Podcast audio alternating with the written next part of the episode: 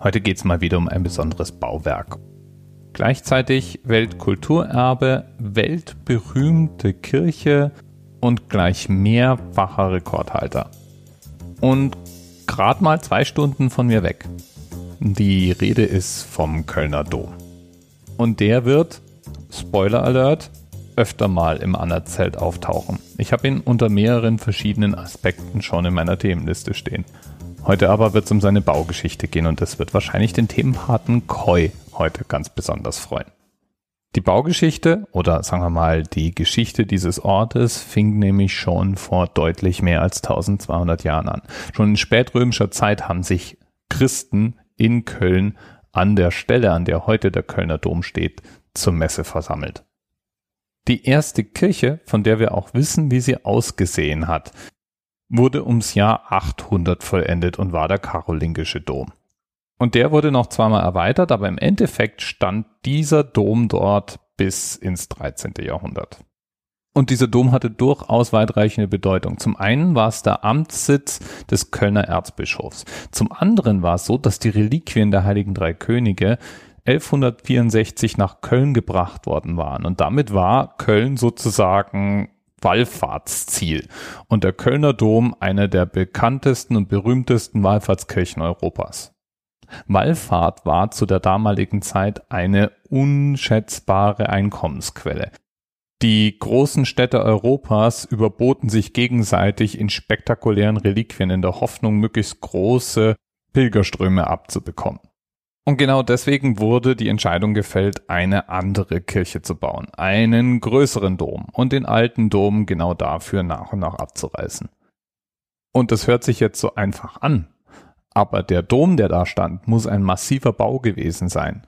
Und die Methoden, große Gebäude einzureißen, die waren, naja, sagen wir mal, noch nicht voll entwickelt. Man entschloss sich im Fall des Karolingischen Doms dann dazu, den Ostchor, also den ersten Teil, durch einen sogenannten Brandabbruch niederzulegen. Und das ist jetzt genau das, wonach es klingt. Man hat das Ding mehr oder weniger angezündet und gehofft, den Brand kontrollieren zu können. Und das war dann etwas zu optimistisch. Der ganze Bau brannte ab. Dann war wahrscheinlich auch die Sache mit dem Abbruch erstmal geritzt. Die Westteile wurden trotzdem erstmal provisorisch wiederhergestellt, damit man wenigstens da drin weiterhin die Messe feiern konnte, aber Jetzt hatte, und wir sprechen vom Jahr 1248, Köln erstmal eine Ruine im Stadtbild. Nichtsdestotrotz, das war natürlich ein guter Grund, einfach mal 1248 dann auch gleichzeitig den Grundstein zu legen für das, was wir heute als Kölner Dom kennen, sozusagen den Baubeginn einzuleiten. Und der zog sich. Solche Kathedralen hat man nicht mal eben über Nacht hingestellt. 74 Jahre später, im Jahr 1322, wurde aber der gotische Chor eingeweiht. Und das muss schon für sich genommen ein tief beeindruckender Bau gewesen sein. Gestützt von einem ganzen Wald aus Strebepfeilen und Strebebögen muss dieses Gewölbe für die damalige Zeit geradezu unwirklich groß gewesen sein. Ein Gewölbe, das einem den Atem verschlägt. Tja, nach dem Chor ging's dann weiter zwei Stockwerke des Südturms, Seitenschiffe und verschiedenes mehr. Bis ungefähr 1530 wurde am Dom gebaut. Und dann ging das Geld aus. Und eigentlich hatten die Leute auch anderes zu tun, andere Probleme. Und deswegen wurden die Arbeiten eingestellt. Das Mittelschiff bekam ein Notdach und der Bau war eine einzige große Baustelle. Und ab hier findet sich auch der Anlass für den heutigen Anerzelt. Es dauerte nämlich rund 312 Jahre, bis endlich wieder der Bau des Kölner Doms aufgenommen wurde. In dieser gesamten Zeit prägte eine Baustelle das Kölner Stadtbild. Und eine Baustelle, die nicht unbedingt immer nur zum Preisen von Gott genutzt wurde. 1794 zum Beispiel zogen Revolutionstruppen in Köln ein.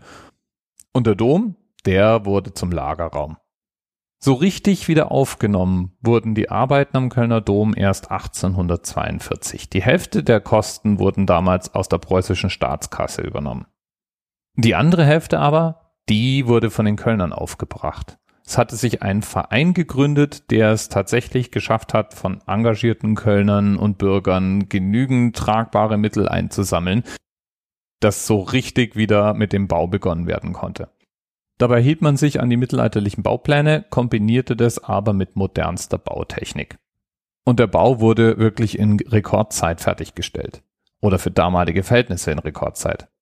Schon 1864 waren die beiden Querhausfassaden fertig. Das hölzerne Dach wurde ersetzt durch eine damals hochmoderne Metallkonstruktion, die zur fortschrittlichsten ihrer Zeit gehörte. Und 1880 eben waren dann auch die beiden Türme fertig. Und seither ist der Kölner Dom ein ehrfurchtgebietender Prachtbau und Wahrzeichen von Köln. Im Zweiten Weltkrieg wurde der Kölner Dom von 14 schweren Fliegerbomben getroffen und blieb trotzdem stehen. Natürlich in Teilen schwer beschädigt und bis zum heutigen Tag sind nicht alle Schäden beseitigt.